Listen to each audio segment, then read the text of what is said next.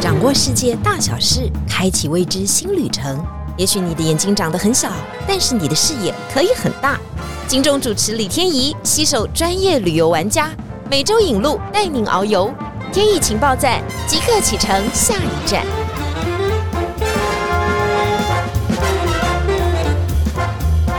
情报站，你说赞不赞？接下来我们继续带大家到克罗埃西亚游玩。很多人说，哎，我花一趟行程，到底去这个国家是不是很值得呢？告诉大家，绝对值得。在上一集，阿秋已经告诉我们了，一年四季这边都有非常好的风情，尤其是到十六湖，这个是必去的景点啦。接下来还有冰与火之歌的场景啊，我们要了解这个国家的民族性，要从它战乱的内部开始，因为它之前真的曾经发生过战争，好不容易才从其他的国家独立出来，当然更珍惜现在的状况。而且我们要告诉大家，克罗埃西亚非常厉害的足球，绝对要请这位足球达人阿丘王子，克罗埃西亚的行家到达现场。我们再度欢迎阿丘。谢谢大家，应该算是足球负债达人。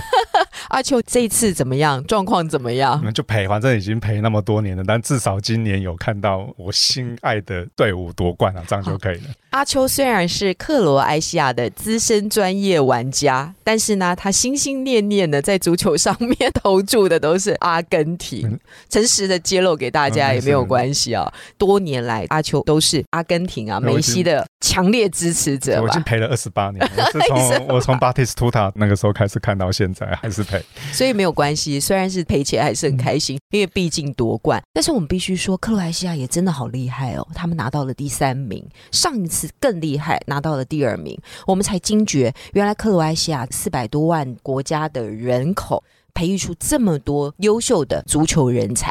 阿秋可不可以跟我们介绍一下这个国家这么爱踢球的运动史？再补充一下，它其实还蛮有趣的，前四名。亚军、季军跟殿军他都拿过，最早其实是二零零二年，记得有一年，那好像是日韩办的，还是那二十年前他们就已经打进前四，然后在前四输掉，所以他现在只差冠军，不然他其他大概前四强都已经收集齐了。足球虽然在台湾确实没有那么的兴盛，但是只要有机会去南美洲、中美洲，甚至欧洲，更不用讲非洲等等，他们都是踢足球为最大众、最热门的运动，所以甚至可以看到小朋友在一个广场，或是说在家的。后院可能会是架个篮筐，或是拿个手套在互相 catch ball。他们确实都是在踢球，从小培育也培育出他们看足球的敏感度跟风气。可能中间有三件事情，第一个就是他们的小朋友开始就积极的栽培培育，应该是说他们本身身体里面就有这种运动的协议，因为他们不是只有球踢得很好，他们在各式的球类竞赛当中也都有不错的表现啊。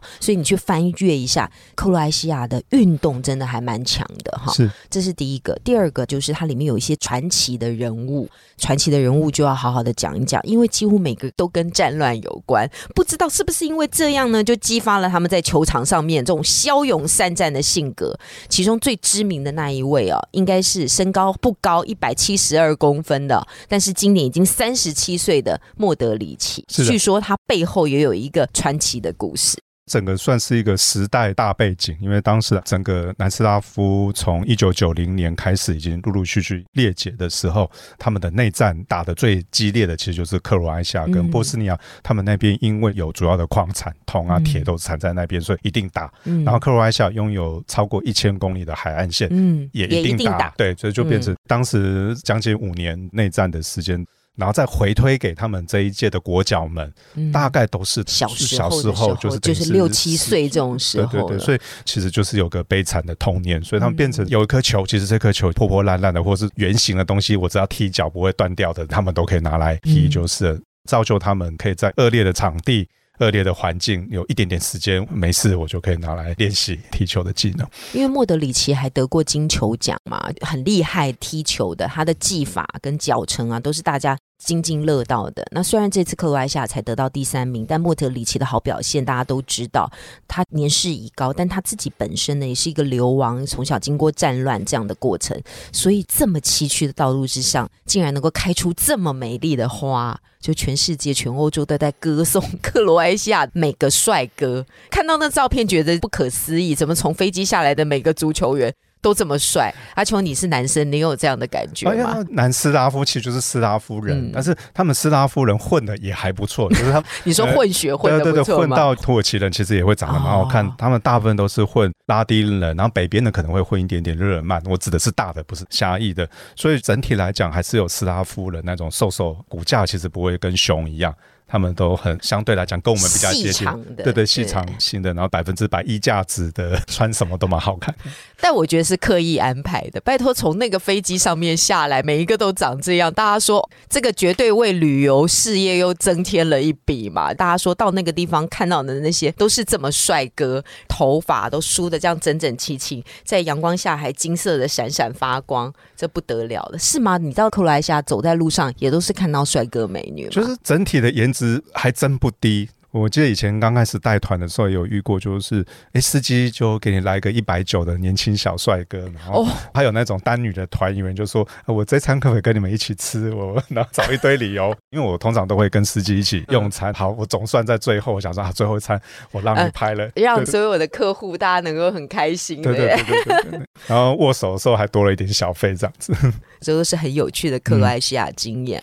克罗埃西亚帅哥美女极多，这当然也是观光的另外一种种乐趣啊。但是我好好奇哦，因为今天秋哥上来我们节目访谈的时候，特别穿了一个克罗埃西亚的球衣啊。我们其实本来对这个国家没那么了解，但是因为看到了你那种红色格子的衣服啊，就完全能够理解，对，它就是克罗埃西亚特别抢眼，在球场上为什么是格子军团？这个国旗也是长成这样子，衣服也是长成这样子，它有什么样的来由吗？我们这边先简单介绍一下，就整个斯拉夫各类国家，红蓝白其实跟我们中华民国一样，就是它的基础色，基础色。所以包括我们看到最近两个打得很火热的俄罗斯跟乌克兰，它也是红蓝白组成。南斯拉夫这一区大部分都是红蓝白，差别只在于可能右上角的国徽。克罗埃西亚刚好很有趣，他们是以格子当做国徽。这个缘由简单来说会有三个，第一个可能是考古，我相信是最精确的，就就是等于是说。十世纪九二五年的时候，第一任王国国王的坟墓被找到的时候，坟墓的盖子上面来讲有棋盘东西，棋盘的图腾，的图腾就是这样一格一格的。然后另外两个的说法，因为克罗埃西亚从来不是一个大国，所以他们常常太子啊，或是皇子等等，必须被送到各个比较北方那些欧洲老牌大势力的去当人质。然后他们其中有一任他很会下棋，哦，但是他更想回故乡，或跟当时大国的皇帝啊，或是太子对决，然后对决赢了。就可以回来了，放回去。嗯，另外一个可能是当时也是跟下棋有关，反而是比较负面的。他下棋下输了，导致全部都输光光，把家产都输光光等等。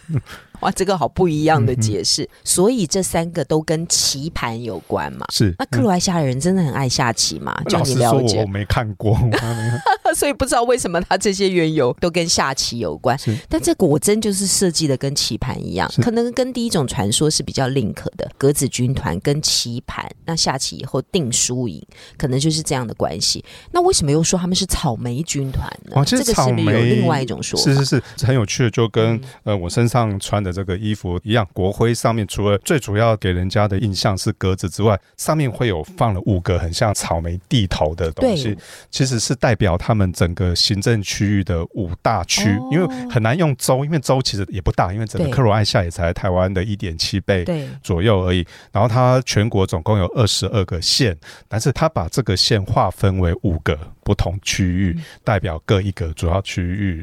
看起来会很像草莓哦，所以它也是一个旗徽吗？还是一个？就他们会讲盾徽，盾徽对。然后盾徽在英文叫做 coat of arms，coat 就是外套的意思，arm 是手臂，他们就把它衍生做盾，保护手的大外套。然后后来沿用到国徽、城市徽这些等等。以广义的斯拉夫的国家来说，都是以红蓝白为基础色，然后再搭配他们自己的国徽。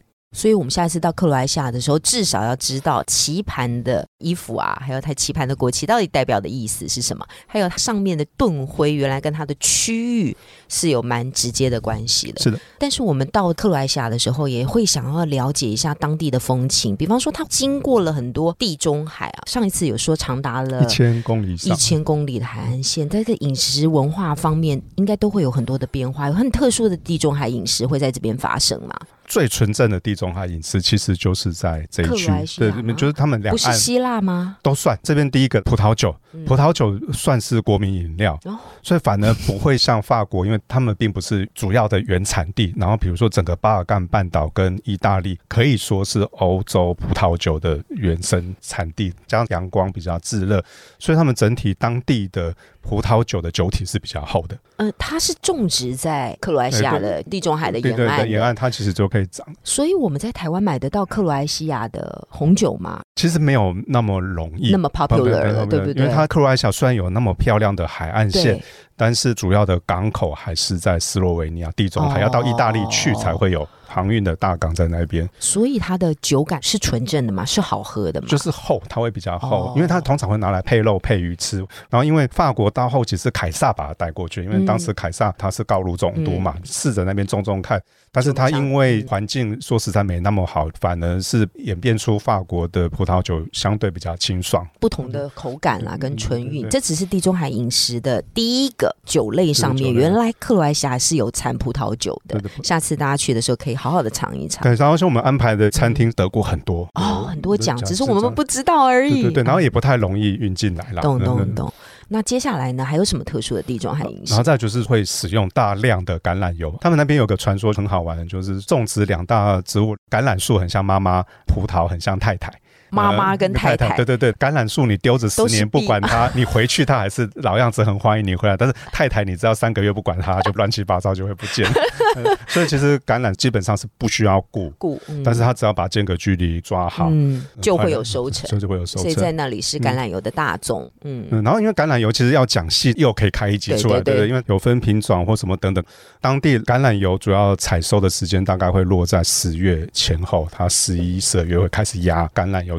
所以如果各位有去买，都可以买到很新鲜的，因为他们基本上什么都加了，煎东西、拌沙拉，你想得到的东西，然后烤肉也会再加一点橄榄油上去。哦，我想是价格也是比较便宜的，哦就是非常的亲民，对因为那就是一个必须的所在。就是 CP 值来讲，确实是非常高的然后跟上一集提到松露同一个产区，它还曾经是共有贡品。哦就是以前伊斯特利半岛三角的一块区域来说，是以往就只有罗马皇帝可以吃的，嗯就是在就在那里对对，哇，这个就是克罗埃西亚的特产二橄榄油啊，应该还有其他的地中海饮食吧？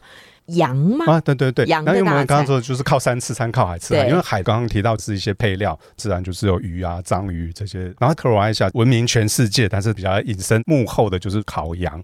烤羊最有名的发源地其实还是在十六湖边周边，嗯因为气候冬天会冰封等等，其实它气候不算是那么好，所以在那边能生长的植物就特别的生命力很强劲。所以当地的人认为杨妹妹吃的那些生命力很强劲的植物也更壮、对更坚强了对对，。羊妹妹本身也不同于一般的羊，然后他们又吃这些东西，所以人最后会我们是食物链的最终端就对了，所以所有营养的东西都到了我们的身体。嗯确实如此嘛？你跑过这么多国家那，确实是好吃，但是他们的做法很好玩哦，对就像我们在台湾可以看到很多的钢管鸡，它是钢管羊，但那画面不会很好看，懂就是你必须一根要把它穿，但是他们也没有用过多的奇奇怪怪的东西，就是盐巴涂抹在羊的表皮，对，然后用炭火慢烤，至少要三个半小时。虽然皮会稍微咸一点，但是那个肉确实是好吃，靠近骨头的肉香啊。阿秋的口水已经流下来了。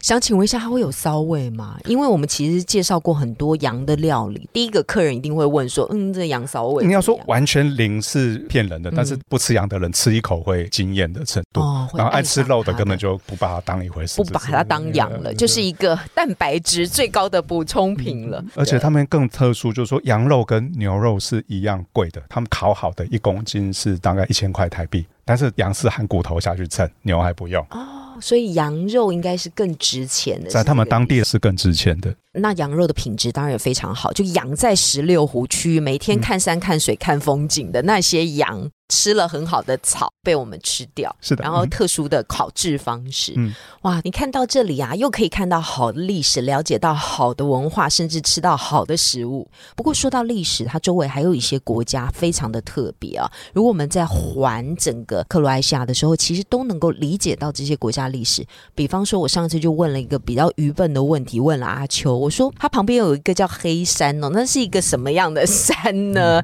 其实它不是山。可不可以跟我们介绍一下黑山共和国？好特别的名字哦。黑山它算欧洲最新的国家之一，它大概二零零六年前后才成立的。因为当时南斯拉夫裂解嘛，然后后来还一直勉强维持南斯拉夫联邦或是联盟的名字，其实就是现在的塞尔维亚跟黑山。黑山，变成说主政者或是说人种跟宗教是比较接近，他们当地会是以东正教或是讲正教会为主。大概四分之三，七成啊，比较精确。但黑山有一个之前的名字，对不对？叫做蒙蒂内格罗。这个只是音译跟音译的差别，它的罗马拼音翻出来就是 Montenegro 啊，Negro 国二的时候念过的，念过的 Negro 就是黑的意思。然后 Monte 其实就是那个什么山，然后我们只是把它翻成黑山，或是用因为你有的时候找是黑山，有的时候找蒙蒂内哥罗。我告诉大家，它都是同一个国家。那到底我们去那边要看什么呢？它竟然不是山，还是它里面真的有一座山是有标志性的印记？它其实是还蛮多山的一个地方，有时候我们刚好是属于逆光的位置，看之下，它整个山峦就是呈现黑色的。虽然不高，毕竟在地中海。我们这一趟讲的南斯拉夫区域的山，即使是阿尔卑斯山，已经是东路，大概都是不到三千公尺。它那边可能也有接近三千的地方，但是给人的感觉就是很壮阔，因为它是整个石灰岩的地形切到地中海里面。还有一些人会特别提说那是峡湾，其实那不是峡湾，只是它构成的感觉让你觉得很壮阔，会有峡湾感。所以我们到那里是要赌一把嘛？你讲这个黑山哦，我们就觉得说，嗯，它到底是一个什么样的存在？但看起来它的人均收入啊，好像复数性也就还蛮高的。所以为什么会造成它国家的繁荣或者是复苏？哦，因为其实黑山很小。对，大概就三分之一个台湾，然后人口导览的时候他们会讲八十万，但是 Google 出来它可能就六十出头而已，就变成这么小的一个国家。当时在成立的时候，很容易就被大国左右了。我必须老实讲，就南斯拉夫地区，他们一开始真正在 handle 整个金融都是德国。嗯，然后所以他们以前都是什么马克什么马克，所以目前保留马克的名字只剩波斯尼亚。然后后来因为黑山很小，随着德国开始使用欧元，他们变成黑山很有趣，它不是欧盟，也不是生根，却是使用欧元的地方，哦，刚特殊的存在。对对对对。然后他们同样第一个政教会，然后又是斯拉夫民族，所以俄罗斯的黑手党就很喜欢跑到那边经营，就觉得这边好好，跟我们的背景又接近，骨子里也算是同种，虽然同文已经不算同文了，然后有大量。的钱财在那边投资，变成有赌场啊那些呃等等的，所以那些钱是从俄罗斯的黑手党来的，对对对，很多很多。那请问一下，你在路上可以分辨哪里是来自俄罗斯的黑手党吗？哦，其实不会，要看他们走路的样子，摆来摆去的，可能就是本地人。其实，所以他经营旅馆啊、五星级饭店啊、赌场的很多都是俄罗斯人，海岸线式的，所以这是一个藏钱的好所在。我相信是。你讲的好保守，我们对这种地方就觉得哇，好特别哦！真的阳光风光明媚，而且呢，黑山旁边的饭店都非常的美丽啊。之前所有的大明星几乎都在那里住过，所以留下了非常多的印记。是。那下次的时候，我一定要去看一下。那他们有几个海岸线，甚至长达好几公里。但你要真的完全媲美卡巴纳那种巴西的不算，但是在一个欧洲这么北的地方，有那么长的沙滩，可以夏天去那边日光浴的真的不多。去克罗埃西亚玩完以后，又可以到黑山旁边的海滩探寻俄罗斯黑手党的踪影，以及到海滩去晒晒太阳。啊，对我这边要补充一个，他们其实女生有些还真的很敢脱。我该做什么评论呢，秋哥？你怎么这么尾声的时候才讲出了这么精彩的？他们在海滩上面有时候真的就解放了，解放了。对我那个时候也是一开始根本没有留意，吓到了。对对，手机又不在身边，小心哦。他们可能是黑手党的叉叉叉哦，你多看一眼可能。没有啦，看还好了，不要拍了，真的不要拍了，稍微瞄一下没事情。但那边帅哥美女真的非常多，我们要拉到另外一个地点，这里的帅哥也是非常非常的帅，而且根据了解，他们是属于家族经营的。如果我们要到这一系列的观光的话，去了黑山呢，一定不要忘记斯洛维尼亚布雷德湖。是的，后来秋哥有跟我讲说，原来布雷德湖是斯洛维尼亚最重要的一个景点啊，在那里有一个广大的湖泊，很像我们的日月潭。船，当然它的场景啊，感觉是很不一样的，而且它在上面有划船的船夫，个个身材好啊，长相俊美啊，而且都是家族遗传的，这个可以跟我们讲一下吗？这个布雷德湖区到斯洛维尼亚一定会去的地方，就是从南斯拉夫时期就已经闻名的钟乳石洞之外，再来就是布雷德湖，因为那个就是完全符合童话故事里面的有个湖、有个城堡，或是有个教堂。完全可以 match 到你的想象，然后他们那边因为考虑到整个生态还有环保，所以奥地利时期当时的女王欧洲丈母娘玛利亚·特蕾莎，当时就有发圣旨到这一区，就给他们几个家族专营划船的业务，一直沿用到现在，所以他们真的还蛮好赚的。可这样也是形成一个特色啊，就是他们手摇橹全部都是人工。那个手摇橹跟我们在那个威尼斯做的那种凤尾船是很像的吗？很像，但是凤尾船只是一个，然后它是两个，然后要靠技巧去咬，就是，但是差别在于布雷德湖的有棚子，但是船夫不唱歌，逼他唱歌他会不高兴。人家是世袭的，好不好？赚很多钱的，还要唱歌给你，确确实赚了很多钱。因为早期我们都是跟他的第一代、第二代在联络，现在第三代慢慢出来了，然后听他们讲，第三代都是沾洋墨水啊，学历什么都很好，但是他们回到老家可以做半年休半年。所以全部都跑回来，那都是帅哥吗？各有喜好，但是我这，但是但是我发现客人都会拍他们，就是因为船头站了那个鲁夫啊，然后是非常年轻的小鲜肉啊，然后就这样子划船游整个布雷德湖啊，那是一个非常惬意的感觉。请问一下，他这个游船的时间大概是多少？其实很短，比较精确说，它算是接驳的的功能，等于是把我们送到湖心小岛上面，开过去大概都各十来分钟吧，来回都十来分钟，因为它没有什么浪跟流的问题，去多少回程就多少。这就是布雷。德湖啊，获利很重要的方式嘛，当然还有那个特殊的传统的记忆持续留下来。九个家族世袭到现在为止依旧维持非常好的营运啊。斯洛维尼亚也是一个值得造访的地方，对这个地方也是非常的美丽。因为它其实最西化，就南斯拉夫来讲，听说以前跟我国政府就已经算是很友好的，只不过是说那边还是以风景为主，因为他们当时独立也没有像克罗埃西亚打了五年，他们十天就解决了。当时他们负在南斯拉夫时期是负责一些出版，因为他有做一些造纸。斯洛维尼亚也是整个欧洲森林覆盖率第三，不要看它小小，它是第三的国家，已经接近六十趴。所以斯洛维尼亚也是以观光发展业为主要的经济收入来源嘛？还是它也有其他的经济收入？就以目前来这样算的话，大概都是三十趴左右。就是观光收入。对对，你比如说算主景点，可能都七十趴，算整个国家占百分之三十，其实也很可怕。对，但因为他们水。水好，克罗埃西亚可能还有一点水利的运输，然后当然一些农产品，他们也可以组装家电或什么的。对，这样斯洛维尼亚应该是红海在那边有设厂吧，所以后续当然有很多台湾人的足迹也流传在那里。刚刚为什么会讲到这一个区域的历史，还有它的文化，还有很多很可看的景点？阿秋在一开始跟我们提供了一个很重要的知识，从罗马一路到君士坦丁，意大利一路到土耳其的这一段。行经的就是巴尔干半岛，因此巴尔干半岛有古代的历史文化，也有现代因为一些战乱而残留下的遗迹。当然，遗迹有一些破坏，但也有一些保存。因此，它是交融了不同的历史跟文化。是的，所以走一趟就可以看到很多。甚至你简单到一个城，就可以横跨两三千年，都是轻而易举的事情。规划旅游的下一站呢，绝对要听天怡情报站，因为你会知道，不只看景点而已，不只吃当地的美食哦，它有很多啊南来北往、东西交流的一个荟萃所在，还有它遗留下来的东西呢，真的是值得大家好好的、细细的去品味。这是今天的天意情报站，我们去了克罗埃西亚，去了巴尔干半岛，了解到了黑山，还有斯洛维尼亚。下次我们再请阿秋到节目进行精彩的访问。今天欢迎，也谢谢阿秋来到现场，谢谢。谢谢。我们最后要呼一下台呼哦，天意情报站，你说在不在？哦，谢谢大家。